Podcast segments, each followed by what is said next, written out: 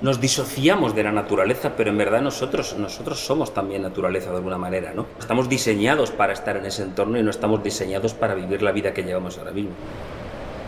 La gran pregunta de nuestro tiempo es si esta naturaleza nos puede acabar destruyendo a nosotros, no tanto al planeta, nosotros nos podríamos extinguir y el planeta se regeneraría completamente a una velocidad asombrosa. Si no te has sentido amenazado estando en la naturaleza salvaje, es que no es estar en la naturaleza salvaje. Nosotros estamos constantemente protegidos, muchas acciones a un nivel más pequeño que pasan totalmente desapercibidas, pero que, que al final la gente que la hace sabe que está haciendo algo que debe hacer de primeras todo lo que te abra la mente, la experiencia, ya de por sí es algo positivo y es muy difícil cambiar la mirada, pero probablemente sea lo más importante, sea lo más importante, sea lo más importante.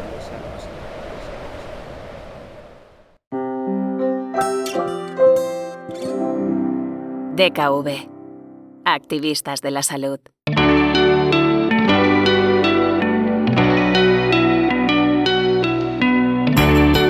Voces activistas historias para inspirar y emocionar.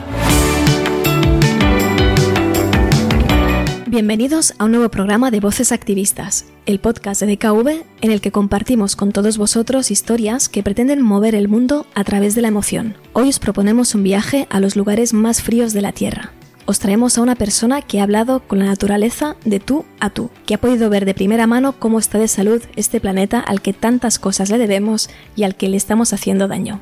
Hace siglos, los exploradores ayudaron a que el resto de la humanidad pudiera conocer cómo era nuestro mundo. Ayudaron a encontrar paisajes que no habíamos descubierto.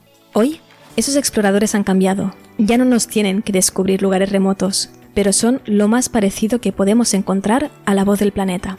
Ramón Larramendi es uno de esos exploradores. Ha recorrido más de 30.000 kilómetros en los dos polos de la Tierra. Le ha mirado fijamente a los ojos y le ha visto sufrir. Voces Activistas, un podcast de DKV.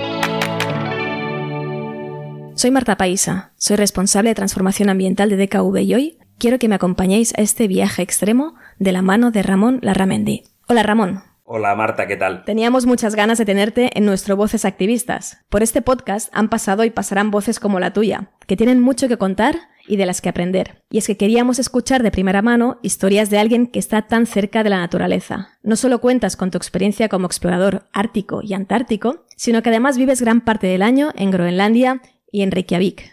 ¿De dónde viene esa pasión por el medio natural? Pues realmente esa pasión viene de mi infancia. En nada mm, parecía indicar que me iba a apasionar la naturaleza. Yo nací en Madrid en una familia totalmente urbana eh, mi infancia fue en un piso en Madrid sin que realmente saliera nunca a la naturaleza. Mis padres no eran especialmente interesados. Eh, sin embargo, pues eh, me surgió probablemente precisamente por esa ausencia de contacto con la naturaleza al, al mm. tener una infancia tan totalmente urbana, ¿no? El sentir que echaba en menos algo, que me faltaba algo, ¿no? Y de ahí surgió un poco el interés, primero, desde un punto de vista, pues leyendo libros de naturaleza que me fascinaban, y fue como contacté con las regiones polares, con el Ártico, que me fascinó y esa fascinación pues dura hasta hoy. Es la llamada de lo salvaje, ¿no? Al más puro, estilo literario, ¿verdad? Tú has pasado muchos días rodeado de la naturaleza, esta más salvaje, más cruda, más auténtica. Queríamos preguntarte, ¿cuál es tu relación con el planeta? ¿Qué te ha contado en esas noches bajo las estrellas? Claro, en las expediciones que yo he hecho en las zonas polares, digamos que yo he llevado un poco esa relación con el planeta, con la naturaleza, pues un poco al límite, ¿no? Especialmente en un viaje que realicé hace ya 30 años, ¿no? Durante, estuve durante tres largos años viajando desde Groenlandia a Alaska en trineo de perros eh, al estilo tradicional inuit. Tres largos años de viaje, pasando no una, ni dos, ni una semana, ni dos semanas, sino años de veladas en la naturaleza más pura, donde no hay muestra alguna de ser humano y donde realmente eh, tú eres naturaleza completamente, ¿no? Es un proceso de un poco de adaptación, ¿no? Primero uno descubre una parte de sí mismo y luego en la naturaleza ante todo es inseguridad, es incertidumbre, es saber que, que, tú estás de tú a tú y que en la naturaleza la vida y la muerte son elementos continuos, ¿no? Es, una, es un juego en que está en continuo movimiento y cuando tú entras realmente en este contacto, pues obviamente te das cuenta del, del riesgo de la vida natural, del mundo, del mundo natural, ¿no? Yo lo asocio a, la, a la plenitud, al mayor sentimiento de plenitud que uno puede alcanzar. Yo lo he alcanzado, pero a la vez esa plenitud asociada al riesgo máximo, ¿no? Porque sabes que hay un riesgo máximo, por eso tienes esa, puedes llegar a alcanzar esa sensación un poco de, de, plenitud y armonía totalmente con todo lo que te rodea, algo a lo cual es muy difícil porque nosotros vivimos en entornos totalmente artificiales, entonces es una auténtica transformación eh, personal de adaptación, de ir recuperando parte de, algo que está dentro de nosotros, pero que, pues, que tenemos perdido, ¿no? Claro, es muy interesante lo que dices, ¿no, Ramón? Porque has dicho, ¿no? Somos naturaleza. A veces tratamos la naturaleza o el planeta como si fuera un amigo que está enfadado algo externo a nosotros, ¿no? Que tiene, pues, que le tratamos mal, pero realmente nos estamos tratando mal a nosotros mismos, de alguna forma, ¿no? Formamos parte de esos ecosistemas. ¿Lo ves así? Yo lo veo totalmente así. Lo veo que eh, precisamente nosotros somos naturaleza. Que nos, nos, disociamos de la naturaleza, pero en verdad nosotros, nosotros somos también naturaleza de alguna manera, ¿no? La cuestión es que eh, la naturaleza que vamos creando es una naturaleza humana artificial a la naturaleza eh, que no está en contacto humano. Entonces resulta todos nuestros antecedentes son totalmente pues de contacto con la naturaleza. O sea, nosotros somos producto de cientos de miles de años. Nuestros antepasados mm, son cazadores, recolectores, que han estado viviendo en ese entorno. Estamos diseñados para estar en ese entorno y no estamos diseñados para vivir la vida que llevamos ahora mismo. Eso es un hecho, ¿no? Yo sí me siento que incluso las ciudades son naturaleza. O sea, yo tengo una visión también ahí un poco, un poco diferente, ¿no? Obviamente, claro, la gran pregunta de nuestro tiempo es eh, si esta naturaleza nos puede acabar destruyendo a nosotros. No tanto al planeta, mi opinión, el planeta no somos más que absolutamente un arañazo. El problema es somos nosotros. Es decir, nosotros nos podríamos extinguir y el planeta se regeneraría completamente a una velocidad asombrosa. No tendría el, más mínimo problema por nuestro paso. Es realmente eh, la vida humana sobre el planeta y el cómo encontrar esta vida en armonía, que es un poco la, bueno, la batalla de nuestro tiempo, ¿no? Claro, en estas expediciones que has hecho, ¿no? Eh, ¿Te has sentido alguna vez amenazado por este medio natural? Antes nos hablaba, ¿no? Nos hablabas de la imprudencia, del sentirte vulnerable, del formar parte, ¿no? De una naturaleza. Probablemente en algún momento de tus expediciones, eh, bueno, te has sentido amenazado por este medio natural que por otro lado nos sostiene, ¿no? Y, ¿no? y nos cuida. Si no te has sentido amenazado estando en la naturaleza salvaje, es que no se está en la naturaleza salvaje. Porque la naturaleza estás fuera de la protección. Nosotros estamos constantemente protegidos porque el ser humano es impresionante la red de protección que ha generado, que es absolutamente impresionante, ¿no? Y que por eso todos nuestros antepasados han luchado por defendernos de la naturaleza por su excesiva exposición a los riesgos de la naturaleza. Cuando tú abandonas, cuando tú abandonas, digamos, tu zona de confort, por supuesto, o sea, de hecho es que eso es lo que define el contacto con la naturaleza, la sensación de riesgo, de vulnerabilidad, de saber que lo que a ti te pase como si te mueres, es que este es el juego, es el juego que hay en la naturaleza, me refiero, ¿no? O sea, que uno siente una enorme eh, vulnerabilidad, eh, absolutamente, ¿no?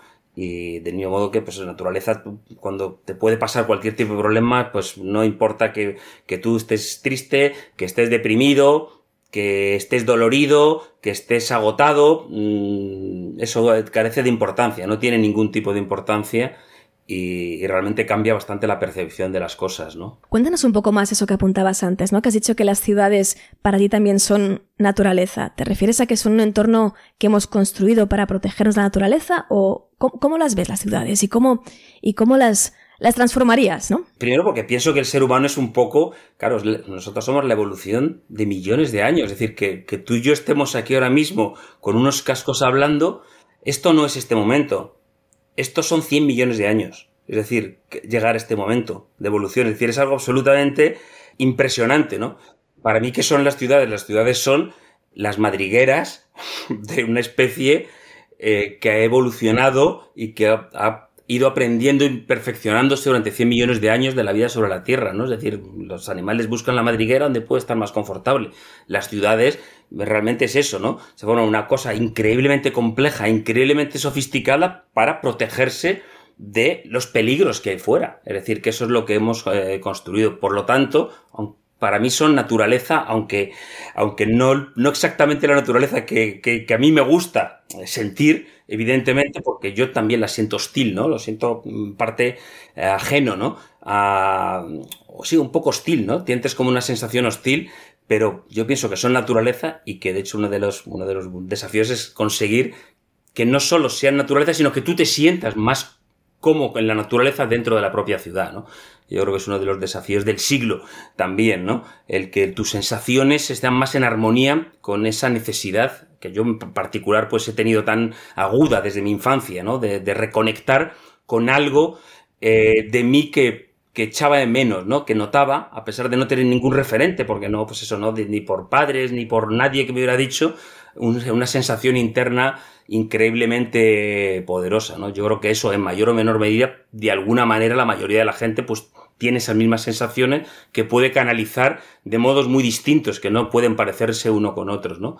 Yo ahora estamos condenados a una vida urbana, porque al final, pues es muchas las, las ventajas que tiene la vida urbana y que tenemos que hacer que sean lo más, que nos hagan sentir lo mejor posible esas ciudades, es absolutamente eh, crítico, ¿no? Yo, pensaba que una de las cosas que más nos cuesta, ¿no? A los seres humanos es entender precisamente aquello que no podemos ver. Incluso lo hemos comprobado en, en, la pandemia, ¿no? Como a mucho, a mucha gente, vaya, le ha costado entender que hay un virus con efectos mortales. Y me da la sensación que con el cambio climático es algo similar. Hasta que no estamos viendo claramente las consecuencias delante de nuestros ojos o hasta que aceptamos que lo que nos están diciendo son verdades, aunque no nos tapemos los ojos, parece que no reaccionamos. Y tú has visto, por ejemplo, seguro, ¿no? Desaparecer glaciares con, con los más de 30 años que llevas recorriendo Polo Norte, Polo Sur. ¿Qué se siente al ver eh, lo que estamos provocando en el entorno natural de una manera tan directa? Yo he visto, por supuesto, unas enormes transformaciones en el Ártico, ¿no? De hace ya más de 35 años que yo fui la primera vez, ¿no? Entonces, de hecho, la naturaleza pues ha cambiado. Yo con montones de sitios han cambiado totalmente, o sea, pero de un modo eh, espectacular, eh, impresionante, ¿no? O sea, que por supuesto he sido testigo de primera mano de las transformaciones que están, que están teniendo lugar, ¿no? Aunque a mí, mm, incluso más que las transformaciones naturales, que evidentemente están relacionadas, eh, como puede ser el retroceso de los glaciares, la disminución de la banquisa, eh, me impresionan más las transformaciones humanas en esta parte, ¿no? De, pues eso, de, de cuando ves, mm, por ejemplo, lo a mí me impresiona más la parte de, los, de la desaparición de los bosques, del aumento de la urbanización increíble en zonas en que, en que tú vas viendo estas casi visiones globales, digamos, casi con imágenes vía satélite, ¿no? En que se va viendo cómo va aumentando la urbanización dramáticamente. O sea, me resulta mucho más eh, sobrecogedora que la, que la transformación que yo he visto en el, en, el, en el Ártico, en que he visto zonas en que pues, estaban totalmente con glaciar, y vamos, yo he visto aparecer islas, aparecer montañas completamente. De hecho, es uno de los entretenimientos todos los años, ver qué nuevos, qué nuevos eh, fenómenos, o sea, qué nueva geografía está apareciendo. O sea, porque ves de repente aparecer ahí, puede haber una isla o no sé qué, anda, mira, de repente aquí hay una isla, aquí hay una pequeña montaña con una pared, o sea, eso es, eso es eh, absolutamente increíble. Aún así, a mí me impresiona mucho más la parte del impacto humano, digamos, de esa transformación que ha tenido el lugar donde, cuando, cuando veo esas imágenes en que, en que vas viendo esas fotos, ¿no? Me resulta mucho más, me resulta mucho más chocante porque lo, lo otro me, me, o sea, me impresiona, pero lo otro me, me sobrecoge, digamos, ¿no? Esa, esas, esas imágenes y especialmente la parte de desaparición de bosques, ¿no? ves esas zonas de Brasil, en Guinea, fotos satélites, los bosques como, es decir, en un periodo de tiempo increíblemente pequeño, cómo van retrocediendo, pues eso me resulta realmente sobrecogedor, ¿no? Claro, dejadme deciros que, que, aunque no lo veáis en esta conexión Reykjavik-Barcelona, cuando Ramón ha, dicho entretenimiento, ¿no? Para, para ver los cambios en, el, en, los entornos polares, ha puesto unas comillas con los dedos. O sea, que es un entretenimiento, entiendo también, descorazonador. Háblanos de los Inuit, Ramón, háblanos de ese pueblo del Ártico que aunque ya no es esa tribu alejada de la civilización, seguro que aún tienen en su cultura algo que les hace estar más arraigados con el planeta. ¿Qué podemos aprender de ellos? ¿Qué, piensas, qué piensan de la, de la civilización occidental? La vida en Groenlandia, evidentemente los groenlandeses, los inuit, eh, la gente vive en una increíble armonía por la naturaleza. Primero, por, por la densidad, ¿no?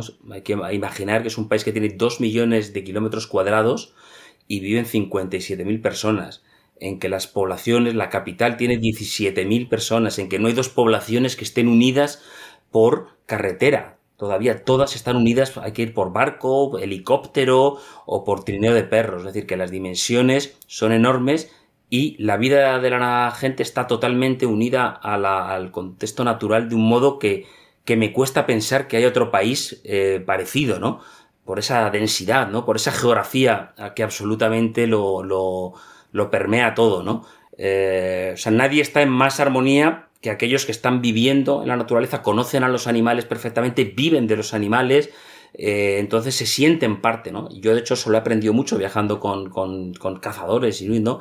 La increíble conexión con la naturaleza es algo es algo realmente también sobrecogedor de un modo muy distinto de por lo que me he sobrecogido antes.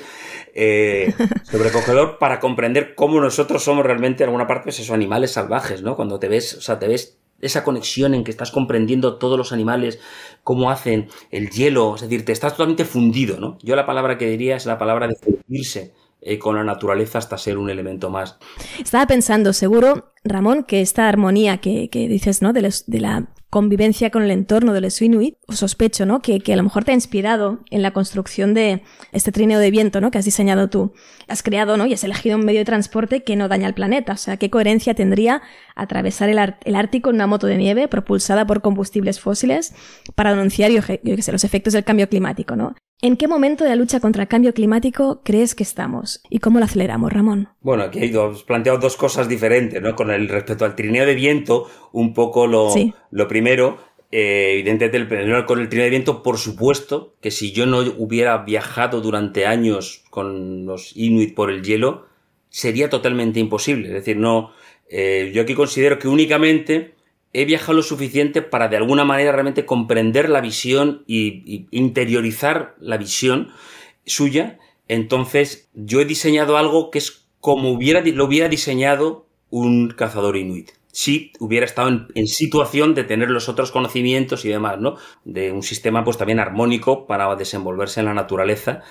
Respecto a la segunda pregunta que hacías, los próximos 30 años son uno de los momentos críticos realmente, un poco en la historia global y que lo, de alguna manera lo simboliza el cambio climático, que yo creo que, que sobre todo simboliza ¿no? ese aumento de población, ese aumento de los recursos y ese vamos a conseguir estar en equilibrio con la naturaleza en estas circunstancias de aumento del nivel de vida, aumento de consumo de recursos, van a existir recursos, vamos, vamos a poder llegar. Obviamente esa es la pregunta del millón, que yo creo que nadie, por supuesto, tiene la respuesta, aunque yo personalmente me considero un, lo llamaríamos un eco-optimista, ¿no? O sea, el, para ser explorador es optimista. Eh, es así. Al estar uno en movimiento, eh, pues eso, intentando crear y construir algo como es, por ejemplo, este prototipo de evento, yo creo que te hace sentir más optimista cuando, cuando de alguna manera estás aportando algo, ¿no? Yo me considero razonablemente optimista, pero eh, objetivamente pues hay 30, 40 años en que, en que realmente está, está muy complejo, la situación está muy complicada, no es tan sencillo. Me gustaría tener la varita mágica para saber realmente qué es lo que hay que hacer. Y la envergadura del desafío yo creo que no hay que verlo como un desafío global, yo pienso que eso es un error, sino que hay que verlo como 10 millones de pequeños desafíos independientes, ¿no? La actitud debe ser de esa, ¿no? Eh, eh, un problema muy inabarcablemente complejo fragmentarlo en algo muy pequeño e intentar influir en esa parte muy pequeña de un problema inabarcablemente complejo en el cual a uno le haga sentirse en movimiento. Cuando uno está en movimiento uno se siente optimista, se siente mucho más vital, ¿no? Que cuando uno está parado. Y el ser consciente, estar en movimiento es lo que yo creo que lo que uno puede hacer y, desear lo mejor. A lo mejor este es un poco el camino que, que debemos seguir, ¿no? Porque probablemente somos miles y miles y miles de personas con acceso a la tecnología o con capacidad de desarrollar nuevas tecnologías que nos ayuden a combatir el cambio climático, pero necesitamos este cambio de mirada, ¿no? Este, este mirar el planeta o nuestro entorno de forma distinta. Me parece que es puesto el dedo absolutamente en la llaga. Y de hecho yo mi experiencia en mi modesto proyecto del trino de viento es una de las cosas que más me ha sorprendido es que yo cuando, claro, a mí me ha llevado 20 años desarrollar esto, es decir, que claro, no es una cosa que se me haya ocurrido un día por la mañana y al día siguiente ya lo tengo, o sea, claro, esto, esto tiene mucha amiga, evidentemente, ¿no? Es un trabajo enorme, pero una de las cosas que más me ha sorprendido, cuando alguien me pregunta, pero primero me lo preguntan, ¿no? ¿Cómo es posible que no haya nadie más haciendo esto?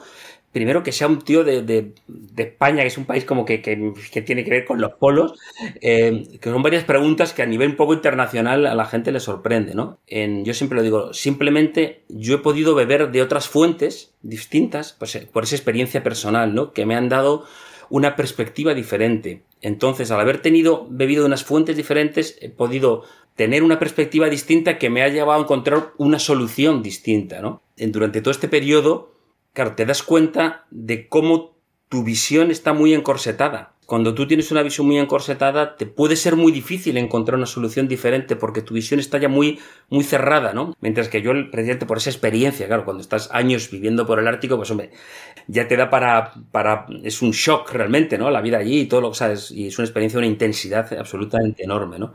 Y yo siempre digo, mi único mérito es precisamente por mi experiencia haber podido tener una visión totalmente diferente. Entonces, cuando la he tenido, la he podido integrar. De primeras, todo lo que te abra la mente, la experiencia, tener experiencias distintas, ya de por sí es algo positivo, eh, absolutamente importante y es muy difícil cambiar la mirada pero probablemente sea lo más importante de todo. Totalmente de acuerdo, Ramón. En ese sentido, para cerrar el, podcast de hoy, eh, pensamos que, bueno, que nos gustaría justamente cambiar esta mirada, ¿no? Este papel, esta imagen que tenemos los humanos de malos de la película. En DKV creemos de alguna forma que las emociones positivas, incluso la mirada, eh, son un motor muy importante para cambiar esas actitudes, ¿no? estamos cansados, al menos los ecologistas, ¿no? Eh, estamos cansados de ser los enanitos gruñones que están siempre dando malas noticias. Y no es que nos falten razones, porque las hay y muchas. Pero nos gustaría mm, acabar con un mensaje de alguna forma de, eh, de esperanza sobre la labor del ser humano, ¿no? Lo, que nos cuentes algún ejemplo inspirador, algo que ya estemos consiguiendo, algún aspecto en el que hoy estemos avanzando, cambiando cosas que harán que nuestra relación con el planeta, esta, esto que decías tú, ¿no? Sentirnos parte de la naturaleza, esté empezando a evolucionar. Pero yo creo que también hay buenas noticias, ¿eh? O sea, que no todos son malas noticias eh, obviamente las buenas noticias nunca son noticias. Eso es una cosa que también hay que tenerlo en cuenta. O sea, que, es verdad. a ver las haylas. Y para las pocas que hay, también habría que darlas un poco de, de, promoción, digamos, ¿no? Precisamente para no generar un desánimo. Yo creo que, que el solo malas noticias acaba generando desánimo también y sensación de que no puede, de que da igual, de que todo da exactamente lo mismo, ¿no? A mí me viene a la cabeza únicamente, yo ahora mismo estoy aquí en Reykjavik, en Islandia, ¿no? Tú sabes que Islandia perdió toda su masa forestal que tenía cuando llegaron los primeros vikingos en el siglo IX, ¿no? Perdió todos los árboles que había en la isla completamente. Entonces, a través de la reforestación, en Islandia ahora mismo ya hay más masa forestal de la que había cuando llegaron los vikingos. Es un pequeñito ejemplo, pero es decir, que las cosas se pueden cambiar. Eh, el que se haya reforestado es porque ha habido mucha gente que ha tomado muchas medidas a nivel individual, a nivel pues, de ayuntamientos, a, niveles muchas veces pequeños, ¿no? Niveles como mega directamente el presente gobierno ha firmado una orden para hacer no sé qué. Pues eso es lo de menos generalmente. Sino la mayoría de las cosas son muchas acciones a un nivel más pequeño que pasan totalmente desapercibidas y que no tienen ningún tipo de, eco ni tienen ningún tipo de nada, pero que, pues, que al final la gente que la hace sabe que está haciendo algo que debe hacer y luego pues eso al final se nota, aunque no salga nunca en los periódicos ni nadie vaya a dar una palmadita de ningún tipo, ¿no? Claro, sí, Islandia ha demostrado, ¿no? Que es posible recuperar los ecosistemas forestales, restaurar los ecosistemas forestales naturales en una isla, se puede hacer en, cualquier parte del mundo. Al final lo que comentabas tú antes, ¿no? Lo que es una idea, el momento que demuestras que es posible, eh, lo mismo puede pasar con, los, bosques del planeta, ¿no? Podemos trabajar para restaurarlos y, reforestarlos. De hecho, eh, en DKV tenemos un, un proyecto justamente que se llama Un Millón de Árboles, que queremos o al menos ayudar a restaurar los ecosistemas forestales del planeta antes de 2030, ¿no? Nos hemos comprometido a plantar un millón de árboles simplemente justamente para eso, ¿no? Para tratar de contribuir y ser parte de la solución, no ser parte, parte del problema. Ramón, muchas gracias. Gracias por habernos hecho eso que se te da tan bien, llevarnos a rincones del planeta que la mayoría de nosotros nunca pisaremos probablemente y estoy segura que tus palabras han inspirado a muchos de nuestros oyentes y hecho, de hecho es lo que buscamos con este podcast. Gracias por el viaje, personalmente me he visto rodeada de blanco, glaciares eh, y esquimales y gracias también por sumar tu voz a estas voces activistas. Pues nada, encantado de estar aquí con vosotros y enhorabuena por el trabajo que hacéis.